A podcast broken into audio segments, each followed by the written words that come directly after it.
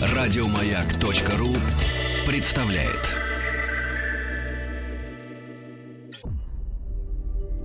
Это «Объект-22», я Евгений Стаховский, и очередная серия нашего большого проекта, посвященного лауреатам Нобелевской премии по литературе. Сегодня год 1908, и, как мне кажется, не самый известный товарищ в, ну уж в литературных-то кругах совершенно однозначно, а вот в философских, э, может быть, как-то к нему относится посерьезней. Ну, тем не менее. И здесь уже Виталий Куриной, профессор, руководитель школы культурологии Высшей школы экономики. Виталий, здравствуйте. Здравствуйте. Здрасте, Евгений. Да. Здрасте, слушайте. Спасибо, что нашли на меня время в очередной раз. Да, но сегодня как-то уж, э, я не знаю, в какую степь нас занесет, хотя о некоторых, в том числе и философских, наверное, да, или в первую очередь философских идеях этого товарища, мне было бы крайне интересно узнать. Речь о Рудольфе Кристофе Эйкине, Пушкине, немецком писателе и философе. Как я уже сказал, писатель, наверное, в меньшей степени, философе в большей, или... Да, скорее совсем не писатели, потому что все-таки даже и премия ему была вручена, насколько я помню, с формулировкой «за поиск истины». За поиск истины, да. Поэтому, Первым пунктом, во всяком поэтому, случае. конечно, он философ, хотя писал хорошим немецким языком, но, конечно, он не стоит в ряду тех философов немецких, которые считаются образцами стиля, да, например, как Шопен Шопенгауэр. Нет, он совсем-совсем не литературный памятник. Но я хотел бы сказать, что и в философских кругах а, Эйкен почти сегодня неизвестен. То есть э, его не изучают, его не читают. То есть это предмет э, специального такого историко-философского интереса. И я бы сказал, это довольно парадоксальная вещь. Почему, действительно? Ну, вот смотрите, есть такое обстоятельство, оно вообще-то очень характерно для 19 и 20 века. То есть есть фигуры, которые в свое время были чрезвычайно влиятельны. И они действительно формировали какой-то философский ландшафт, были очень влиятельны во всех смыслах. А в историко-философском каноне, нашем российском, да, и зарубежном, так сказать, как бы они абсолютно выпадают оттуда. Это очень специфический эффект. Э, является это результатом такой очень особой борьбы за выстраивание истории философии потому что учебники по истории и философии, понятно, обычно просто переписываются, да, но были некоторые такие учреждающие да, учебники по истории и философии, которые вот этот отбор производили. И производили они его в конкурентной борьбе. Да? И туда иногда попадали люди, которые были как раз не очень влиятельны, малоизвестны, но по, с точки зрения историка философии, да, они... Не вписались в контекст да, какой-то да, да, общий, да, да. И вот Эйкин – это такой типичный пример. В этом смысле он стоит в ряду целого ряда других мыслителей, ну, например, если говорить о XIX веке, да, ну, кто знает Адольфа Тринделенбург? Ну, никто. Например. Никто. Ну, два человека, вы еще парочка, да. Да, да. Вот мой коллега Максим Демин в Питере его знает. Э, а хотя это человек, который сформировал, по сути говоря, историко-философский ландшафт XIX века. Вот примерно так же и с э, Ойкиным. Причем парадокс, смотрите, в чем. Извините, вы говорите Ойкин. Ну, да. А про... не Эйкин. Да, по-немецки, ну, скорее... Скорее тут, Ойкин, наверное, да. Да, да. да Все-таки. Сложился угу, канон, угу. что Эйкин. Но э, поэтому я извиняюсь, да, за то, что... Нет, ну давайте называть его Ойкиным как раз на немецкий лад. Я просто уточнил, да, что... Не будем канон а, нарушать. Да. Вот смотрите, Эйкин, он был профессором Йенского университета. И в те же годы профессором, преподавателем Йенского университета был Готлоб Фрейге. Ну, чуть пораньше, может быть, он там стал профессором. И Фрейге сегодня это, безусловный классик, это основоположник аналитической философии, логик, математик и так далее. То есть его работы штудируют все аналитические философы, это безусловная классика. В свое время в Германии его никто не знал его не читали, не цитировали, за редкими исключениями. Ну, например, там Гуссерль, конечно, читал. Да, Но Гуссерль сам величина какая. Да, но, понимаете, Гуссер... Э, Может позволить себе читать, в общем, все, что ему вздумается. Если мы посмотрим на переиз... количество переизданий работ, опубликованных работ и так далее, то есть Гуссер на своем фоне был величиной -то не такой же значительный. Mm, то есть это он сегодня приобретает да, какой-то да, да, отдельный, да. большой, ну, очень серьезный вес. Да, потому что все, все читают, все пишут по нему работы и так далее. Там существуют журналы, посвященные Гуссерлю, там ежегодники и так далее. Я хотел бы обратить внимание вот на этот интересный парадокс. Да? И в этом смысле этими фигурами забытыми с исторической точки зрения важно и интересно заниматься, потому что они реально там как бы все определяли. На самом деле, вот таким предметом историко-философского изучения часто являются мыслители, которые реально не определили габитус, да, так сказать, современной философской работы. А вот Эйкин как раз интересен тем, что он почти неизвестен, но он является очень важной фигурой с точки зрения, например, современных методологий философских и гуманитарных.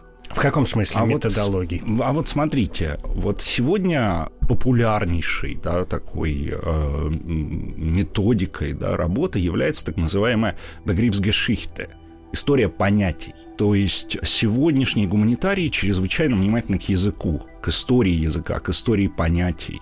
Ну, и тут тоже есть какая-то, ну, как бы своя каноническая история, как это сложилось. Обычно это увязывается с Рейнхардом Казеликом, немецким историком, вот автором этого словаря основных исторических понятий, который вышел там, как бы это уже такая история 80-х, 70-х, 80-х годов. Кстати, на русский язык вот перевели в прошлом году избранный двухтомник. Его даже в продаже нельзя найти, ну, потому что его просто раскупили моментально. А, люди же по-немецки уже не читают сегодня вот. А тем не менее, ну, фигура такая очень важная, да, в Штатах очень важная, популярная. Ну и как-то странно, да, вот вдруг там не так давно зарождается эта методология. Но это не так, потому что вот как раз Эйкин, он интересен с той точки зрения, что он первый стал выпускать книги по истории понятий. То есть у него есть целый ряд работ, и я бы сказал, вот если что-то от, от его наследия сегодня актуально сохраняется и читается, вот я, например, Эйкина читал в первую очередь именно в связи вот с этими работами по его истории понятий. Но он тоже не первый стал этим заниматься, да, но, в принципе, вот такие вот значительные работы принадлежат ему. Более того, от него идет целый ряд таких, ну, интересных традиций э, немецких словарей, посвященных именно философским понятиям.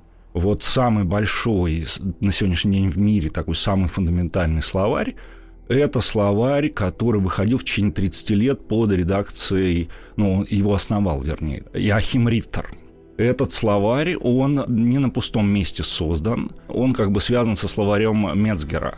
А вот этот словарь, в свою очередь, отсылает как бы к традиции уже Эйкина. Да? Если вот таким образом посмотреть, то я бы сказал, что как раз Эйкин, которого никто не знает, на самом деле оказал гигантское влияние на сам характер современной философской и гуманитарной работы. То есть он выстроил практически вот эту терминологическую систему, да, философскую. Сам Я подход, правильно понимаю? Сам подход. подход. Мы должны чтобы внимательно... все понимали, о чем мы вообще говорим, да? Да, ну, мы должны философы. смотреть на историю понятий. Угу. Да? Мы должны прослеживать, как они изменяют свою семантику. История понятий это, я бы сказал, как бы частное наименование такого более широкого концепта историческая семантика. Потому что там есть дискурс, анализ, да, так сказать, как бы есть э, разного рода подходы, ну, в разных национальных традициях. Ну, то, что стало очень важно именно в 20 веке уже. Да, да, да. Угу. Ну, и там как бы есть свои звезды, там типа Фуко, но если мы как бы реально рассматриваем эту историю, то есть ее прослеживаем как ученые,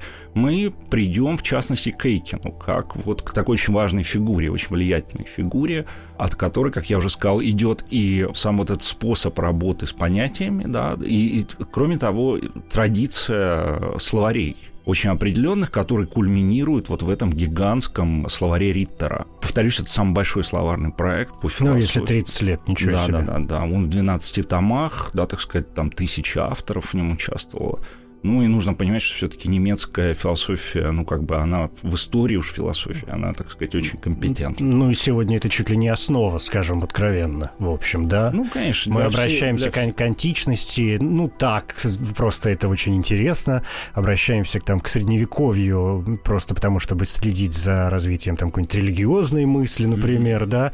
Обращаемся к, э, ну, не знаю, там, к Декарту, допустим, ну, в том числе это очень интересно, в том числе его какие-то математические математические построения, а немцы, ну, немцы есть немцы, и все, здесь точку можно ставить сразу. Да-да, ну я бы продолжил. Угу. Это, э, это, вот, э, опять же, например, если мы посмотрим на современную философию, то тоже, особенно в России, очень странная ее рецепция. Да? А, ну, опять же, современную немецкую философию.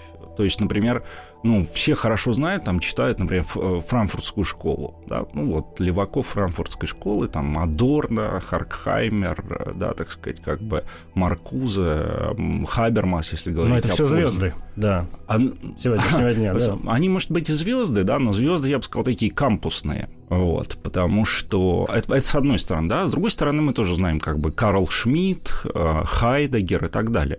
То есть э, мы знаем в России сегодня левое крыло немецкой философской мысли и крайне правое крыло. Юнгер, Шмидт, ну, Шпенглер в каком-то смысле, да, так сказать, ну, Хайдегер уж совершенно точно и так далее. А где мейнстрим? Мы не знаем мейнстрима. Вы мне можете кого-то из мейнстрима назвать? Нет, не можете, потому что на Из живых? Да, они живы. Я очень расстроился, когда Гадомир умер. Да, ну вот Гадомир. Вот да. Гадомир, вот это мейнстрим был. Да, ну, сколько, сколько лет назад? Да. Ну, он же не очень давно умер, да? Ну, сколько ему да, было? 102 года уже, по-моему. Конечно, угу. да. Ну нет, ну есть живые, да, например, Герман Любе, ему тоже уже за 90 лет, но он жив, пишет, только что вот выпустил огромный том. Должен сказать, кстати, и прорекламировать. Вот мы подготовили перевод первый работ Германа Любе выйдет э, сейчас в, в издательстве Высшей школы экономики, но это такая фундаментальная угу. философия культуры, понимаете? О, это любопытно. Вот, которая там, ну, как бы, и Любы, ну, понимаете, это человек, как бы, который работал там министром, да, так сказать, то есть реально формировал там образовательную политику, культурную политику и так далее. Кто его знает? Никто не знает, да? А франкфуртцев, например, которые нигде не работали, реально не определяли ничего и так далее, знают, знают все.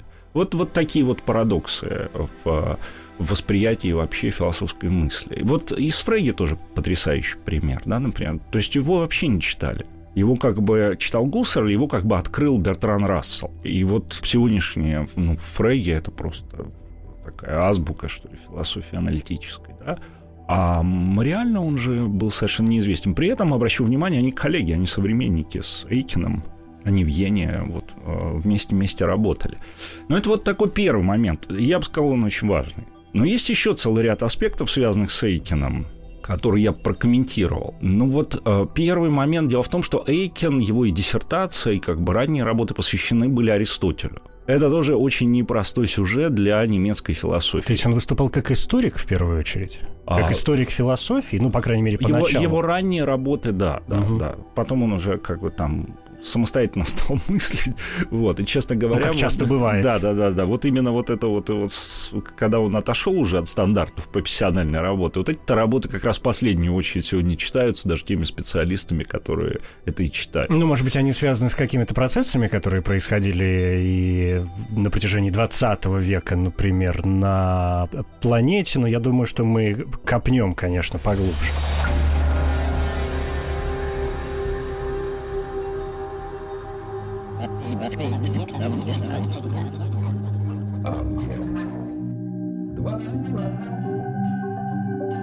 Объект 22.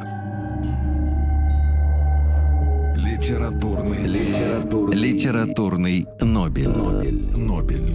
Виталий Куриной, профессор. Говорим о Рудольфе Кристофе Эйкине или Ойкине, ежели на немецкий э, лад, лауреате Нобелевской премии по литературе 1908 года. Виталий, вы сказали, ну, первый момент, я понял, что Эйкин несколько выпал из вот этого исторического контекста, но вы сказали, что есть еще несколько вещей, которые касаются Эйкина, которые вам хотелось бы прокомментировать. Прежде чем вы это сделаете, я бы все-таки хотел чуть-чуть, прям на две секунды, остановиться уже на том, что вы сказали. Потому что когда мы говорим о включении той или иной персоны, персоны в исторический, да, в культурный весь, да, процесс, коль уж мы говорим о литературе все-таки в первую mm-hmm. очередь сегодня. Это ведь э, не, не процесс простой истории, с которой вроде как можно действительно что-то вычеркивать, что-то добавлять, устраивать какие-то спекуляции, выгодно кому-то подавать какие-то и исторические события в хорошем, да, в добром свете в какую-то эпоху. Они на поверхности. Невыгодно, чтобы что-то или какое-то имя звучало, его сразу на задворке. С литературой и с философской мыслью неужели все происходит э, точно так же? Потому что ежели вы говорите о том, что, ну, в общем, это серьезный действительно человек, и что сегодня интерес к нему вроде как, ну, возвращается, особенно что касается поздних работ. Ну, нельзя же человека взять и вычеркнуть из учебников. Вот смотрите, это действительно, я еще раз по, про учебники да. хочу сказать. Учебники, как правило, просто переписываются. Ну, то есть имеется в виду, что люди, они же как бы специалисты даже самого лучшего типа, да, они же не то, что там, я не знаю, читают все книги, вышедшие в 1782 году, и выясняют, что самая интересная работа — это критика чистого разума. Нет, они сами где-то учились по каким-то учебникам. Они и так знают, что критика чистого разума, как бы самая важная эта работа наши истории философии, да, которые сейчас актуально в ходу по континентальной философии, особенно в России, они определены немецкой традицией очень определенной. Дело в том, что вот выдающиеся такие основные работы, они писались, ну, кто это, да, вот фундаментально, например, Куна Фишер. Если вы зайдете в современный российский магазин, вы найдете переиздание Куна Фишер. Кроме того, так сказать, важнейшая здесь э, даже не то, что фигура, а целая традиция – это неокантианство. Опять же, Вильгельм Виндельбанд. Вы заходите сейчас в российский книжный магазин, вы найдете историю философии Виндельбанда. Другие обновленные истории философии, Хершенберга, например, и так далее, писались на этой основе. Вот. Я знаю, что даже в Советском Союзе, когда, казалось бы, там железный занавес и так далее, специалисты, которые форматировали историю философии, ориентировались на эту немецкую традицию. Например, на Хершенберга. Это такой фундаментальный, стандартный немецкий учебник истории философии середины, ну, послевоенной. Неокантианство оказало на это очень большое влияние. То есть неокантианцы, они имели сильную философскую позицию. Да? Они выстраивали преемственность по отношению к Канту. И там были фигуры, да, которые в эту преемственность встраивались, да? А, хотя были, может быть, маргиналами. Например, Шопенгауэр, как философ профессионально, был всегда маргиналом. Да? Но Шопенгауэр считал себя человеком, который как бы является преемником Канта и так далее. Он очень хорошо в эту традицию укладывался. Ну, безотносительно к тому, что он стал просто популярным таким чтивом дамским, да, там всякие афоризмы житейской. Но у него, безусловно, литературный талант. Да, да, да. С этим ты уж точно не поспоришь, да. Вот. А в, профессиональной философии он вообще как бы на него внимания не обращали. Он считал, что против него заговор, да, не, немецкой профессуры есть. Э, вот. Кроме того, марксистская очень определенная, да, на нас история повлияла. И это тоже очень определенный отбор людей, да, не случайно как бы у нас э, франкфуртская школа, как бы, вот сейчас, ну, вот, если вы спросите там студентов, кого не знает современных немецких философов, они в первую очередь вот этих вот людей назовут. То есть это понятно, это марксистская такая история, да. А, ну вот я вернусь к Эйкину. Дело в том, что Эйкин как был современником вот этих людей, которые писали, форматировали этот канон. И он, надо сказать, не, не пользовал, не обращался к ним потому что он не к Канту, да, не, не соотносился ни к Кантам, ни с философией ценностей, например, Баденской школы. А вот для него, например, очень важная фигура Аристотеля. Мы вот ко второму угу, сюжету. Да, да. Дело в том, что в немецкой культуре очень сложное отношение к Аристотелю. Почему? А, смотрите. Дело в том, что немцы, мы же знаем, э, господствующая культура это все-таки протестантизм. А Аристотель, особенно после знаменитой энциклики да, в конца XIX века «Вечный Отец», да, для католиков, ну, это не то, что официальный философ, да, так сказать, но философ такой главный, это Фома Аквинский. А Фома Аквинский – это человек, который опирался на Аристотеля в первую очередь. Поэтому в немецкой культуре есть, есть очень напряженная, связанная вот с культуркамфом, да, и так далее. То есть это религиозный вопрос? Да, да, да, да, да. Я должен сказать, что вообще момент религии в философии очень важен. А мы, вот особенно в нашем, в российском контексте, к сожалению, воспринимаем философию как всегда отделенно от этих вопросов что очень сильно, во-первых, ограничивает наше понимание э, этих философских проблем, да, так сказать, их очень глубокую, тесную интеграцию именно с религией и религиозной дискуссией. Вот. И, по сути говоря, это очень искаженное, неправильное понимание. То есть у нас а, вот в силу вот этой вот советской, такой секуляризованной совершенно философии, да, возникло представление о философах, как будто они как бы очень сильно изолированы от религии. Это неправильно. Это неправда, во-первых. Да, но Даже это не то, что неправильно, это неправда. Да, да, ну конечно. И э, если мы вот этого момента не понимаем, то мы как раз не понимаем вот этого реального философского процесса да, так сказать, как бы не понимаем раскладов борьбы. Угу. Эйкин, как вы сказали, очень э, опирался на Аристотеля, да, да, да? То есть он им занимался, он ему был крайне интересен. Конечно, да, и у него, у Эйкина есть работы по Фоме Аквинскому, да, так сказать, и так далее. Но еще раз повторюсь, тема, тема очень жареная. То есть, э, если мы откроем какие-нибудь канстудien вот э, той эпохи, когда работал Эйкин, да, вот прям начало 20 века, да, вы увидите там тексты, например, ну, такие, значит, как бы католики, значит, вот выставили против нашего Канта, своего Фому Аквинского там и так далее. А, то есть это прям, прям битва... Да, да, да, да. Битва мышей и лягушек, да.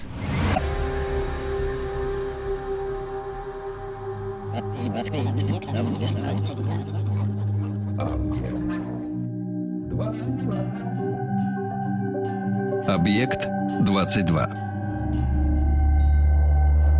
Литературный, литературный, литературный Нобель. Нобель. Нобель. Это «Объект-22», я Евгений Стаховский, и очередная серия нашего проекта, посвященного лауреатам Нобелевской премии по литературе. Сегодня год 1908, и э, с Виталием Куриным, профессором, руководителем школы культурологии Высшей школы экономики, мы тут пытаемся разобраться не столько в жизни, наверное, сколько в творчестве Рудольфа Кристофа Эйкина, девятого лауреата Нобелевской премии по литературе. Я понял, да, что с, с Аристотелем, в общем-то, тоже подложил он ему, прямо скажем, свинью, в какой-то мере и степени, да, и поэтому... Ну, хотя, смотрите, тут же возникает вопрос, что, ну, окей, да, хорошо, Эйкин занимается какими-то не вполне потребными с точки зрения, может быть, тогда, да, ему современного э, и философского, в первую очередь, наверное, общества, темами.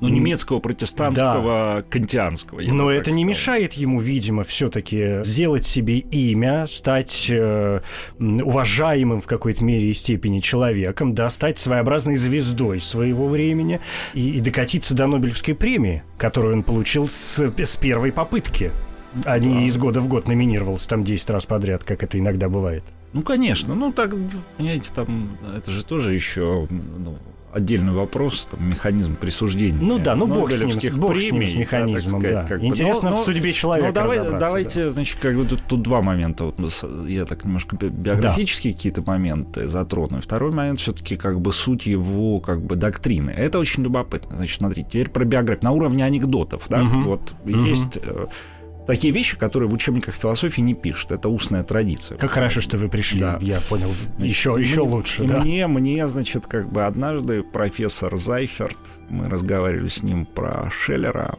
и он мне говорит, Макс Шеллер. Ну, Макса Шеллера, пожалуй, слушатели могут знать, это все-таки и должны знать. Это основоположник философской антропологии 20 века, крупнейший феноменолог, так сказать, этик и так далее.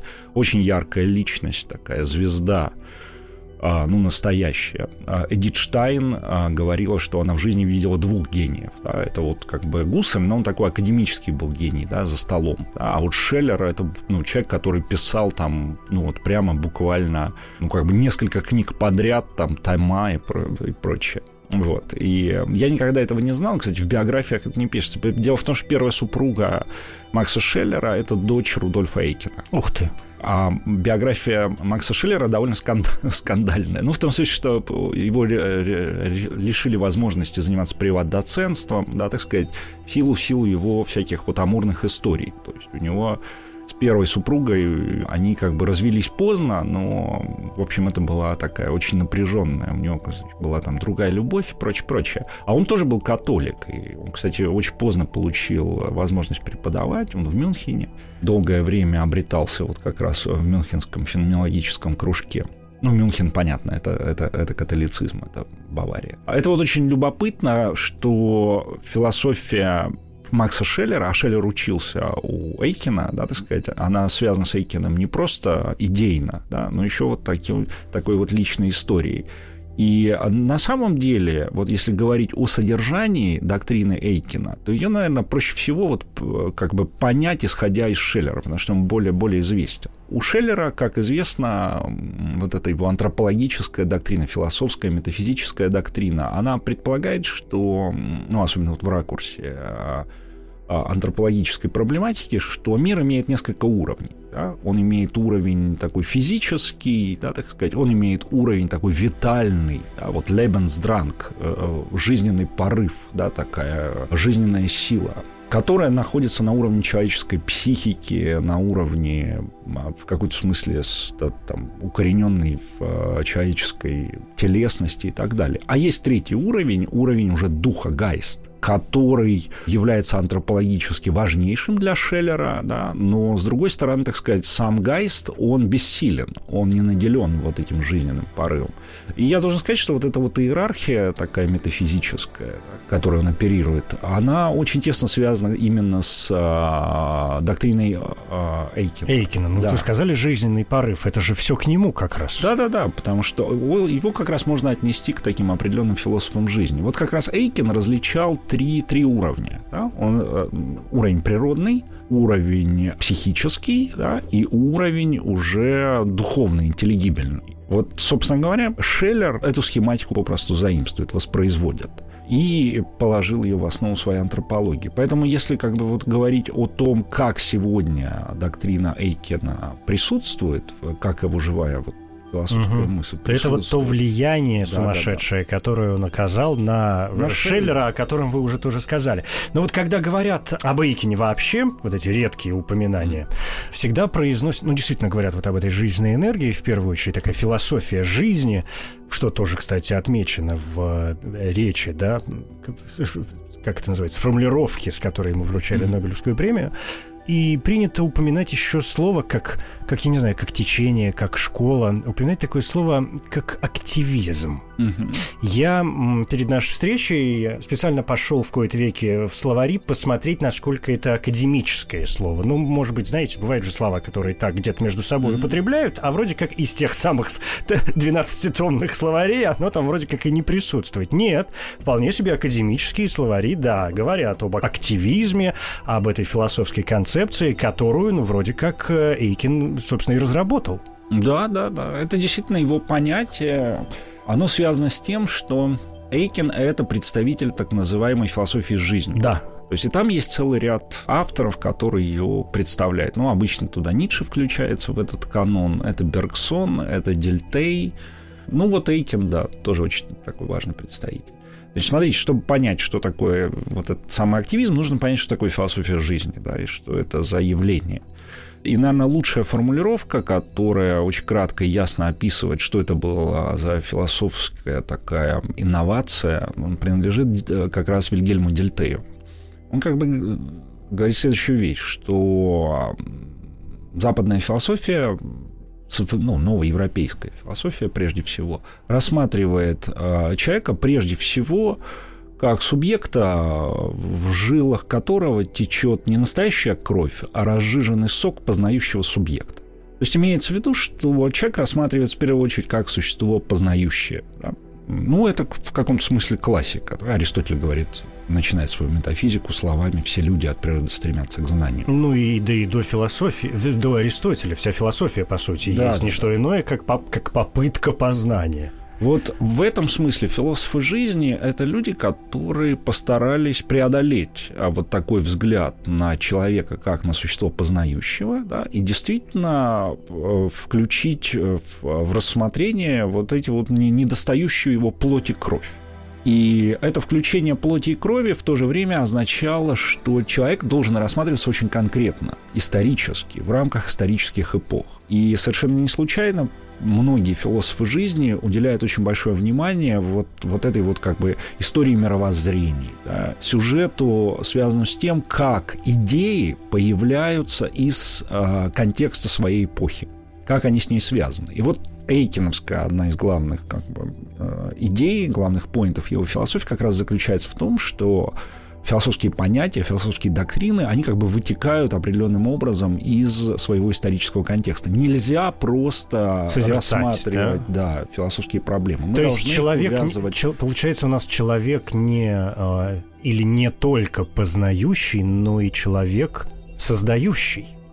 Да, причем создающий в каком-то э, конкретном историческом контексте. Это очень важный момент, да. Вот, кстати говоря, вот, например, со- современная аналитическая философия, она в этом смысле, например, совершенно лишена чувства историзма, да.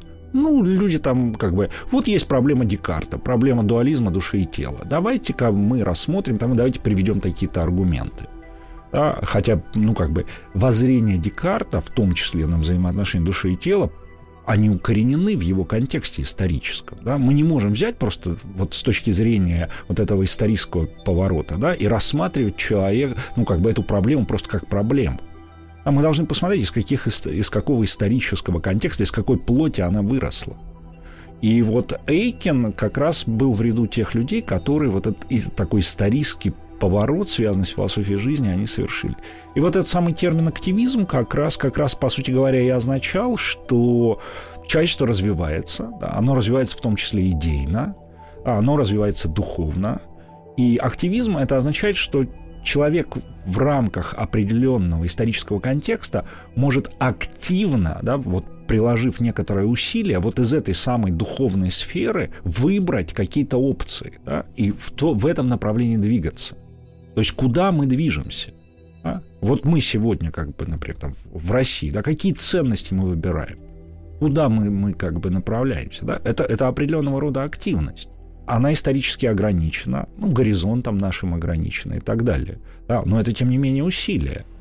Мы, например, легко там замечаем в риторике, там, политической, какой угодно, да, так сказать, выбор определенного рода ценностей. Но ведь это обозначает не только теоретические, например, построения, что, в принципе, свойственно, да, философским э, идеям тем или иным, сколько практическое воплощение да куда уж практичнее, да. я бы сказал. Да, так сказать, это же понятно, что... И мы сейчас видим, как бы, да, там, люди во всем mm-hmm. мире там пишут тексты, да, да, так сказать, куда Россия движется, да, так сказать, что она, какое она усилие совершает, да, сейчас своими активными действиями, там, политическими и так далее.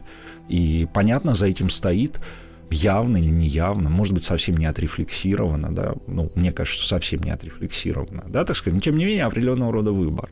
Вот. И вот это вот как бы и есть активизм, да, так сказать. То есть мы выбираем из какого-то набора возможностей, да, какой-то пакет, условно говоря, и начинаем в, э, в этом направлении двигаться. В этом есть какая-то попытка выстроить систему, привести все это к какому-то, если не общему знаменателю, ну, хоть какой-то унификации. Ну, знаете, выработать а, некоторые алгоритмы, которые могут помогать в той или иной деятельности.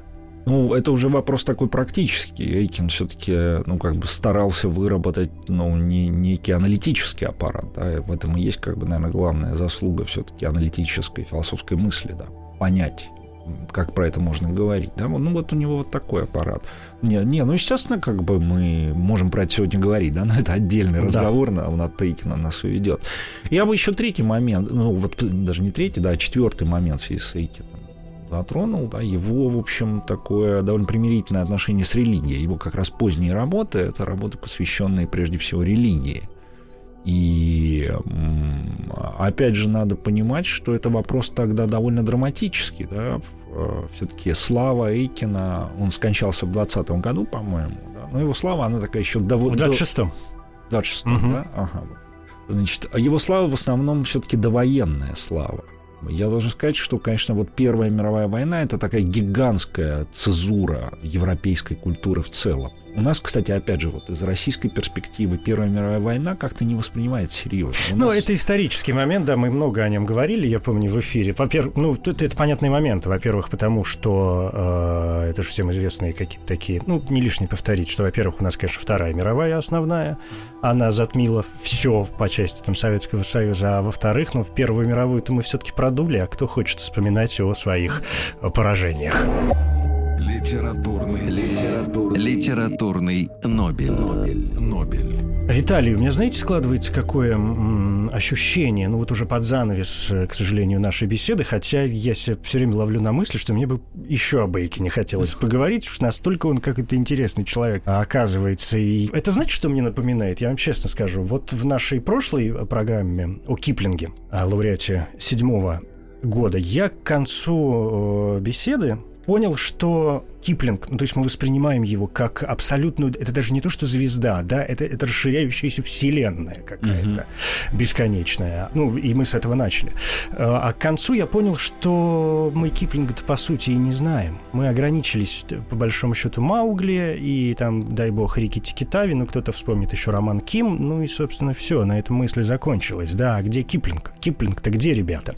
С Эйкиным, я себя вот сейчас ловлю на мысли, происходит совершенно какой-то обратный процесс его никто не знает. Но мне кажется, это действительно тот человек, по крайней мере, из тех восьми, да, девяти, о которых мы поговорили в рамках этого проекта, которого очень стоит, наверное, поднять, как-то вспомнить и, и проштудировать не лишнее. Да, этот парадокс, мы с него начали. Я вот еще раз как-то его постараюсь артикулировать. Это очень странное, даже не странное, ну, то есть мы про это говорили, да, так сказать, как бы. Вот есть персонажи в истории идей, в истории философии, да, которых знают, которые там читают, но они на самом деле имеют очень косвенно, и даже почти не имеют никакого отношения к тем практикам интеллектуальным, да, так сказать, как бы реальным, которыми определена наша современная, ну, условно говоря, гуманитарная профессиональная работа. Да, вот я, например, ну, упомянул вот Тринделенбурга, которого угу. никто не знает. Никто не знает. А Тринделенбург – это человек, который, например, первый ввел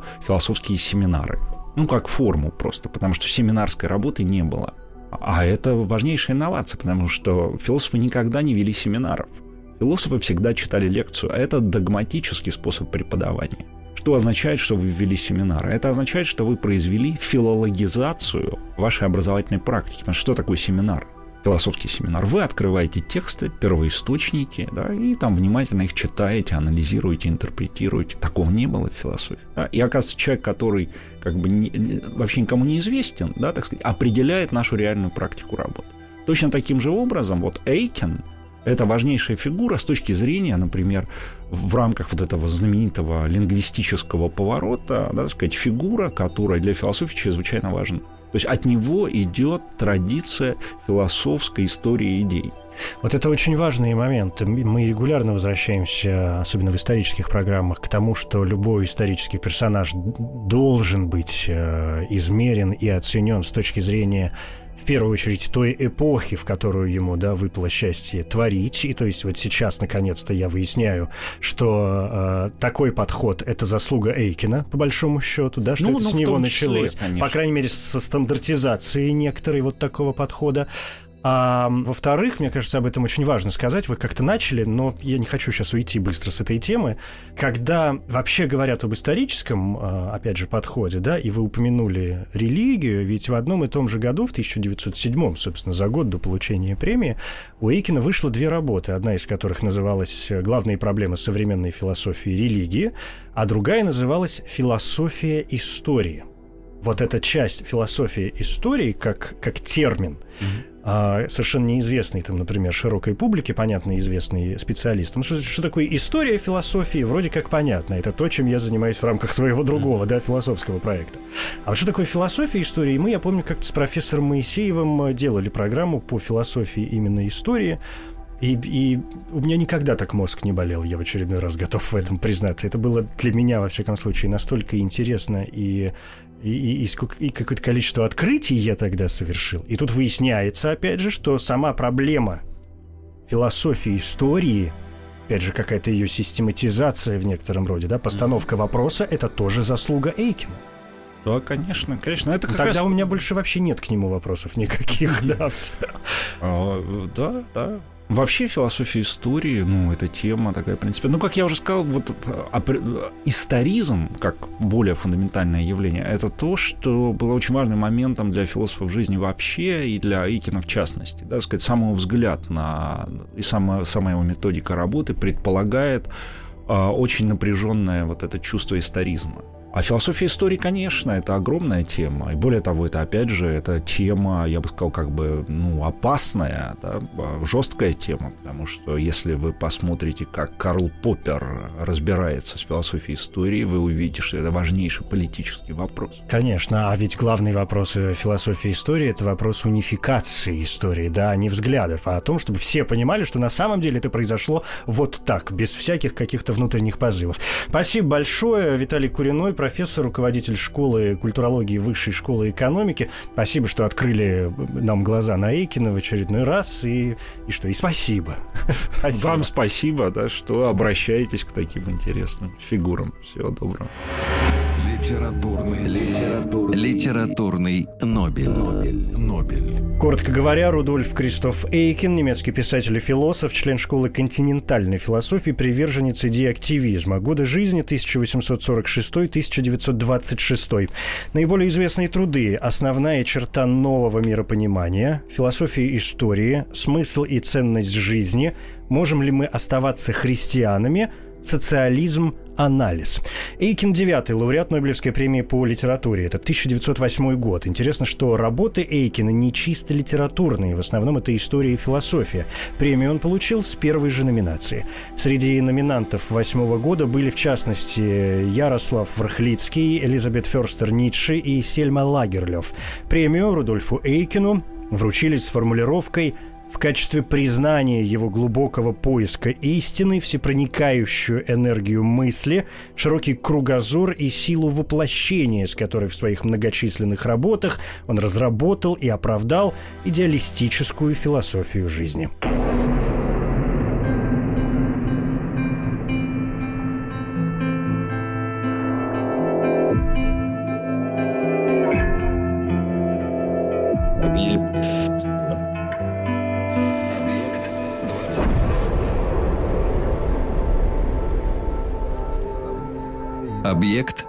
22. Еще больше подкастов на радиомаяк.ру.